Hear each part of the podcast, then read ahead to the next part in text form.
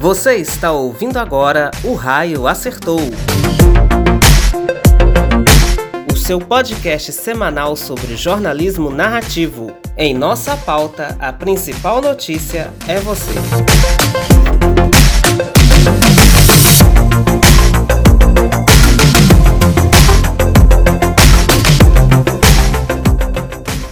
Olá, pessoal, estamos de volta com mais um episódio de O Raio Acertou e trazendo já logo de cara uma notícia muito empolgante. A série The Wire Lotus, uma das mais premiadas do M de 2022, vai chegar com sua segunda temporada no próximo dia 30 de outubro. Isso mesmo, depois de amanhã. A segunda temporada, a estreia da segunda temporada de The Wire Lotus, né? a série da HBO mais premiada do M deste ano. E no nosso episódio de hoje, nós vamos trazer algumas questões, alguns diálogos que a série suscita com a gente. Eu sou Johnny Afonso, apresentador do Raio Acertou, criador do Cicatriz, e juntos nós vamos bater um bate-papo bacana. Bora lá? The Wire Lotus é uma das maiores premiadas do M 2022. Ela é a maior premiada, né?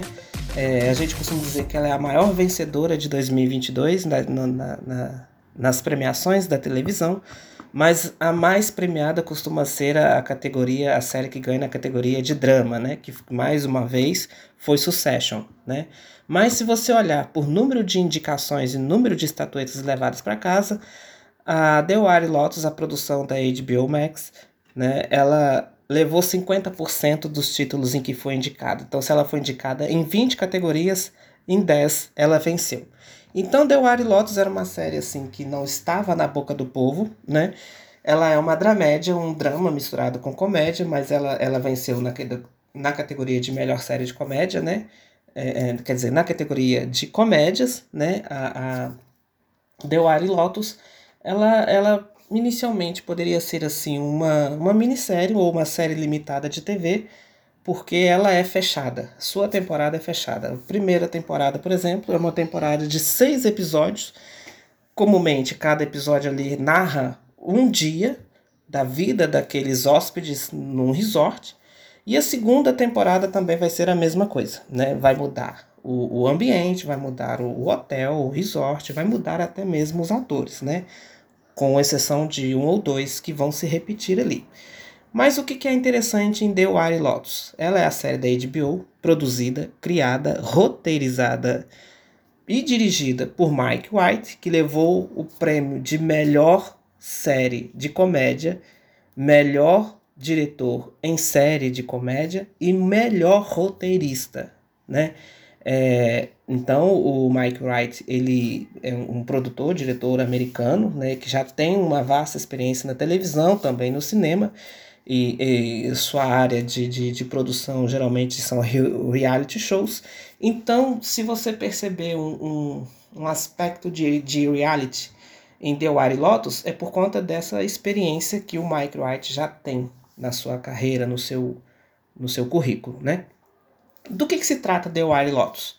Ela, ela conta a história de pessoas ricas e brancas que para descansar, para fugir do corre-corre do, do, do dia a dia, resolvem tirar umas férias, uma semana de férias num resort. O, o, nesse resort, então, né, é, é, esses, esses clientes, hóspedes, chegam numa ilha, esse resort ele está numa ilha do Havaí, então eles chegam lá e ali eles vão tirar o seu descanso merecido. É, a série deixa bem claro assim que nenhum deles tem ligação com ninguém, são simplesmente pessoas comuns do, da vida, do dia a dia, que por uma coincidência resolveram escolher o mesmo resort para descansar, né? E nós vemos na série quatro núcleos narrativos cruciais e que, que, e que conduzem a narrativa da história. O primeiro núcleo é o núcleo dos funcionários do hotel, né?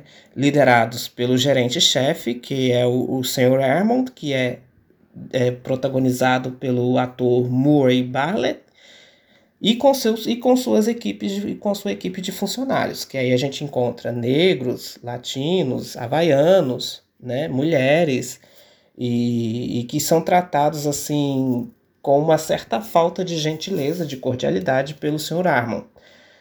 O segundo núcleo é o núcleo vivido pelo casal que está em lua de mel, Shane e Rachel, né? Shane Patton e Rachel, que é vivido assim. O Shane é o, é o ator Jake Lacey e a Rachel a gente já conhece que é a Alexandra Daddario, que tem um par de olhos de tirar o fôlego.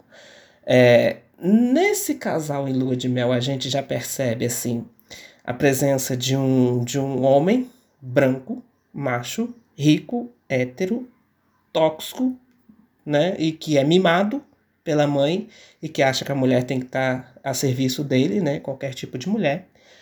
É, e Rachel é uma jornalista que se vê, é, com o casamento, ela se vê diante de uma encruzilhada de abandonar toda a sua carreira para estar a, a serviço unicamente do marido. O terceiro núcleo é uma família, a, fam a família Mosbecher, que tem a mãe, Nicole, é, protagonizada pela atriz Connie Britton, seu marido Mark, que é o Steve Zahn, seus filhos, Olivia e Queen, a Olivia é a maravilhosa Sidney Sweeney, e o Queen é o Fred Reicher, né?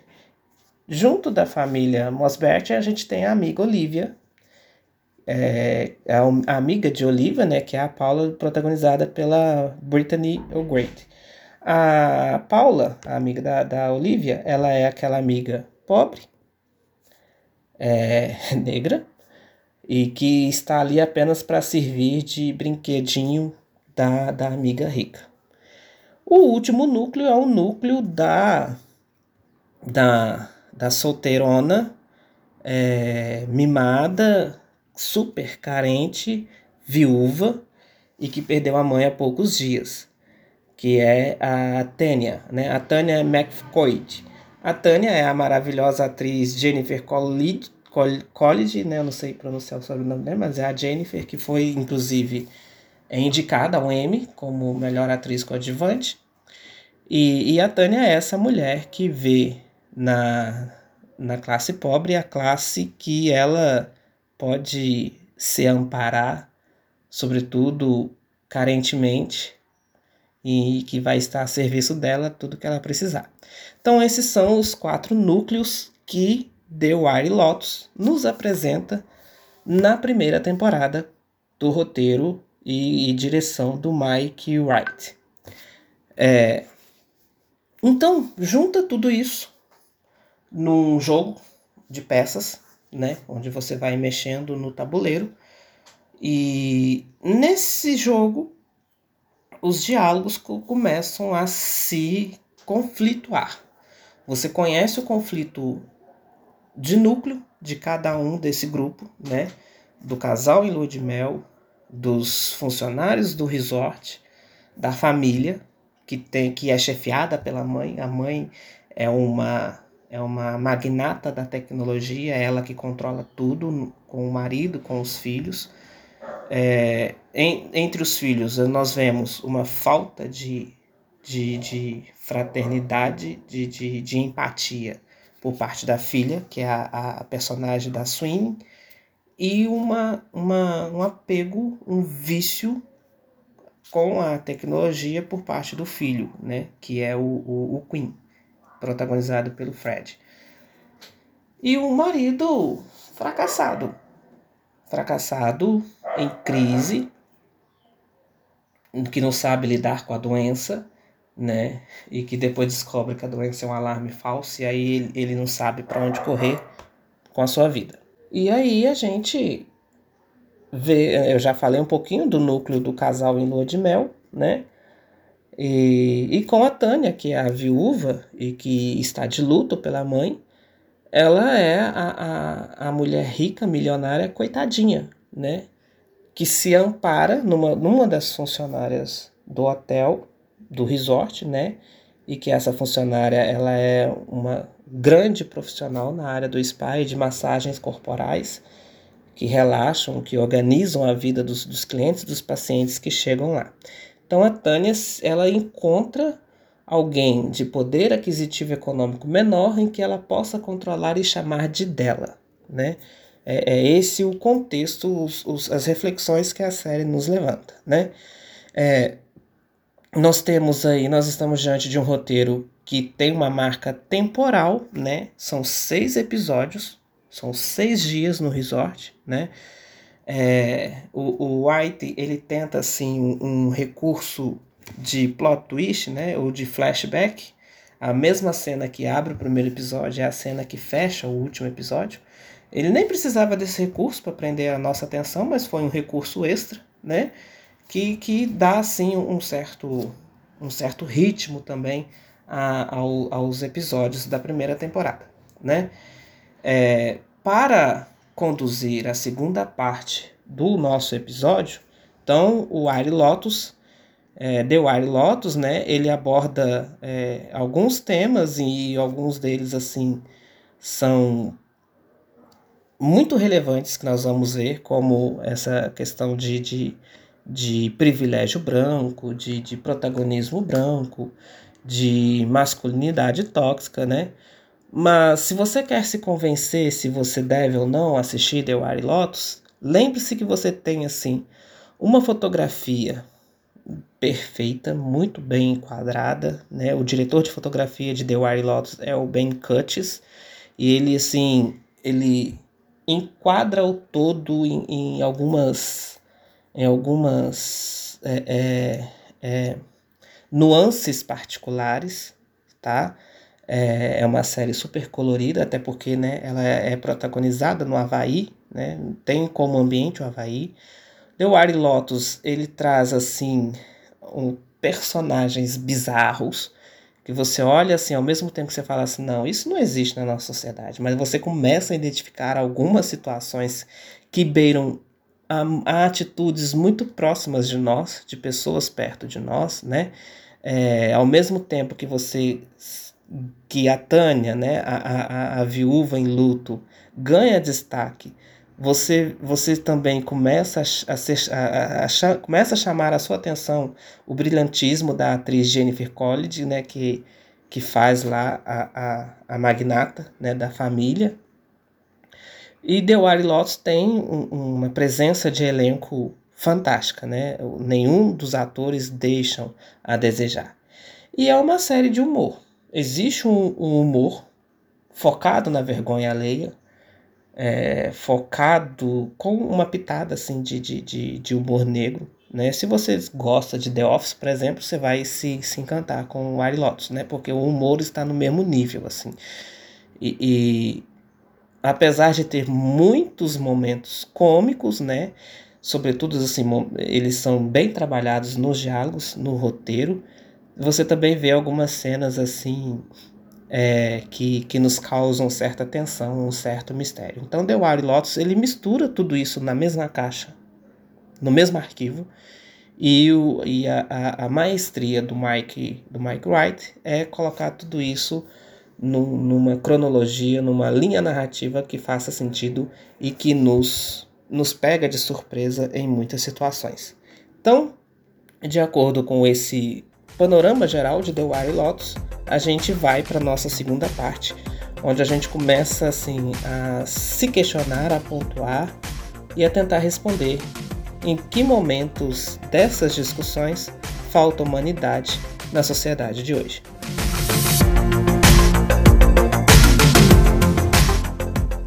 Você que está nos acompanhando até aqui, você deve estar assim ouvindo alguns barulhos externos, cachorro latindo, como eu já disse em outros episódios.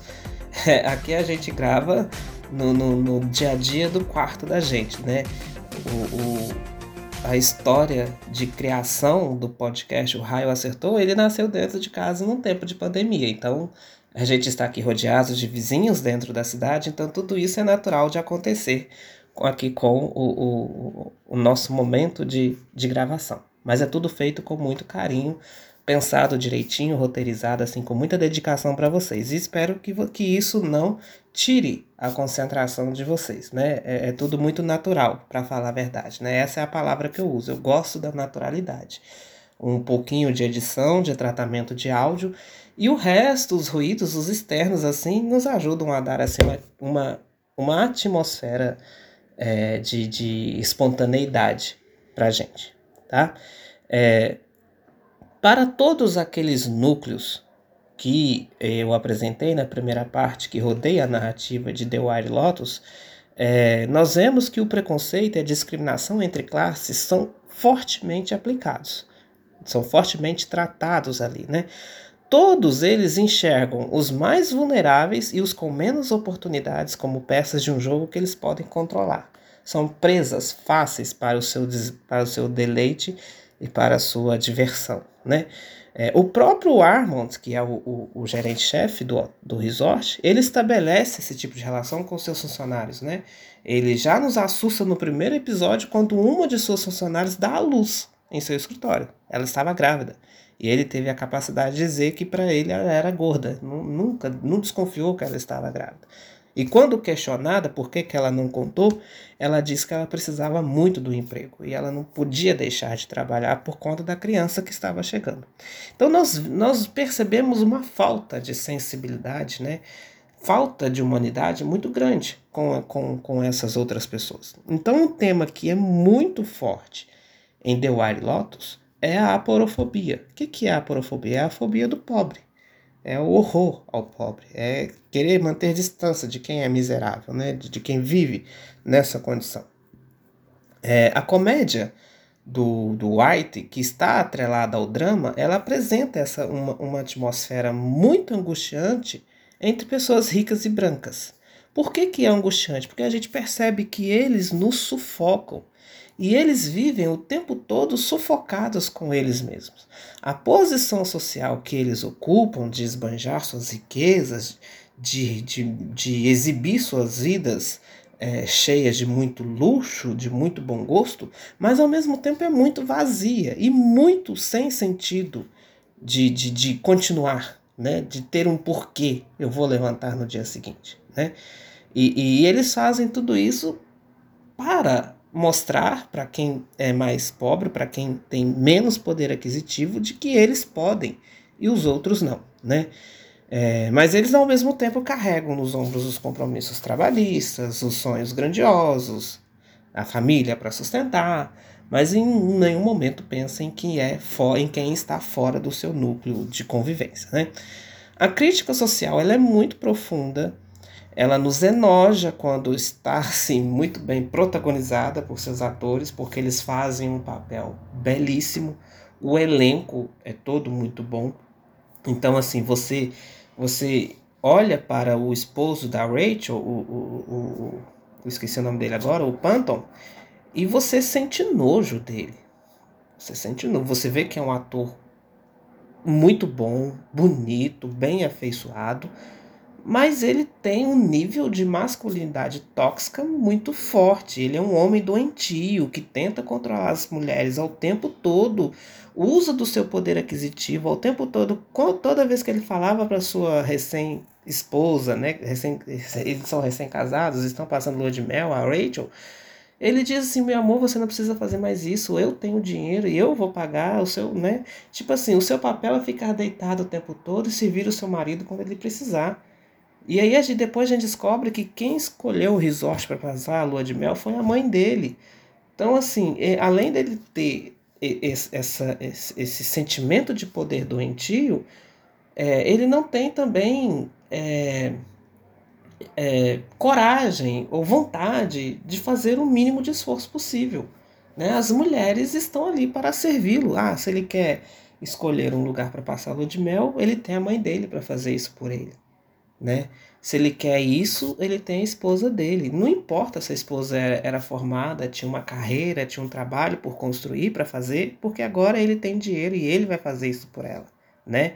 Então, a, a, Rachel ela vai percebendo no decorrer dos seis episódios que ela nunca sonhou em se tornar essa perua rica, sustentada pelo marido, espanjando o dinheiro dele, né? Ela tem uma profissão e ela tem uma carreira para construir. É, em determinado ponto da temporada, então, a gente percebe que isso entra em choque porque a, a mãe do, do Panton aparece. Olha que loucura. A sogra aparece na sua lua de mel, né? E, e, e ela aparece sustentando ainda mais uma discussão. aquela de ricos que se escondem atrás de obras sociais de caridade, de doações milionárias para obras sociais, mostrando que se importa com os mais pobres. Mas que, na verdade, tudo isso não passa de manter uma imagem de status, né? Para ganhar prestígio, para ganhar.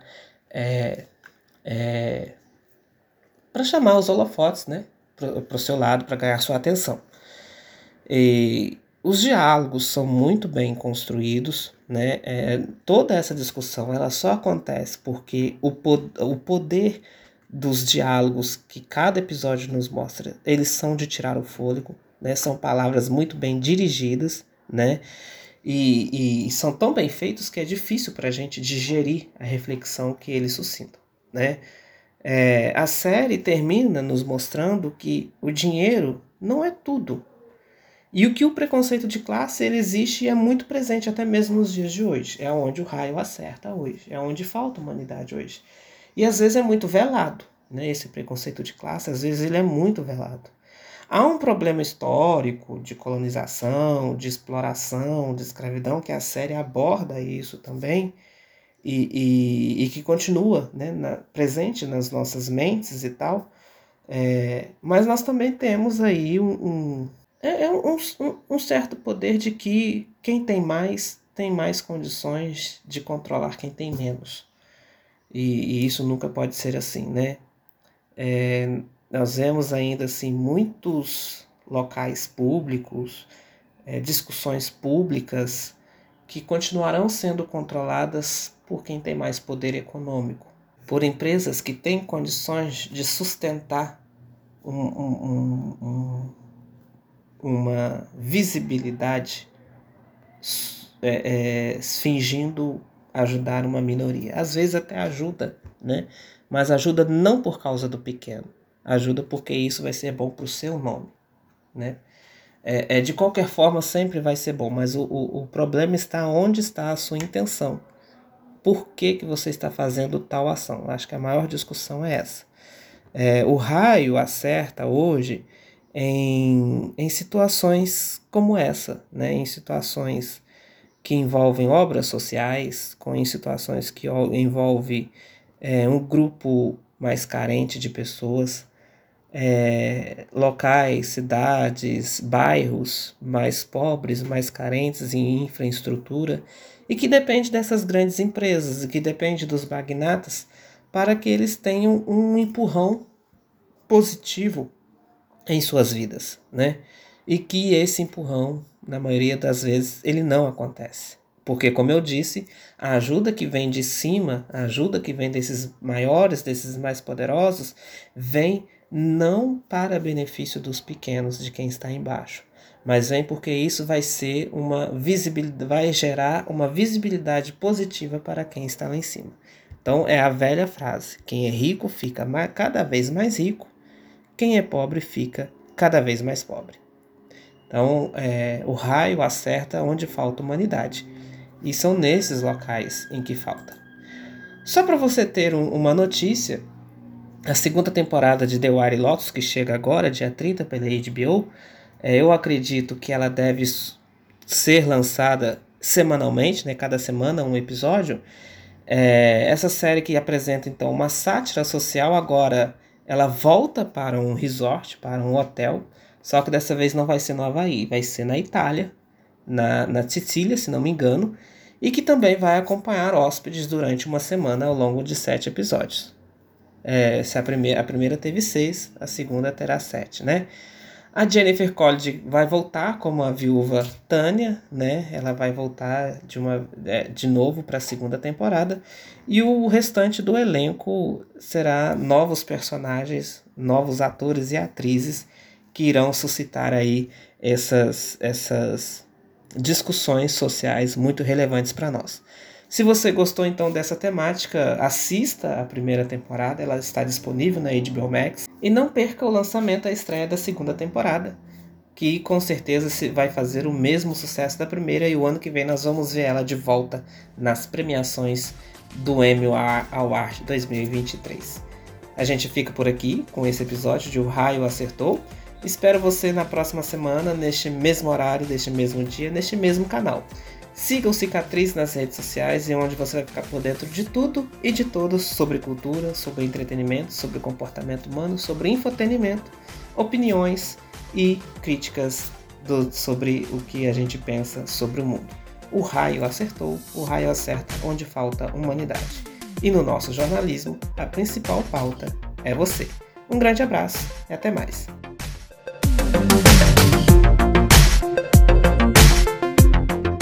Ouça o podcast O Raio Acertou nas principais plataformas digitais e se inscreva em nosso canal no YouTube para acompanhar os nossos novos episódios toda semana.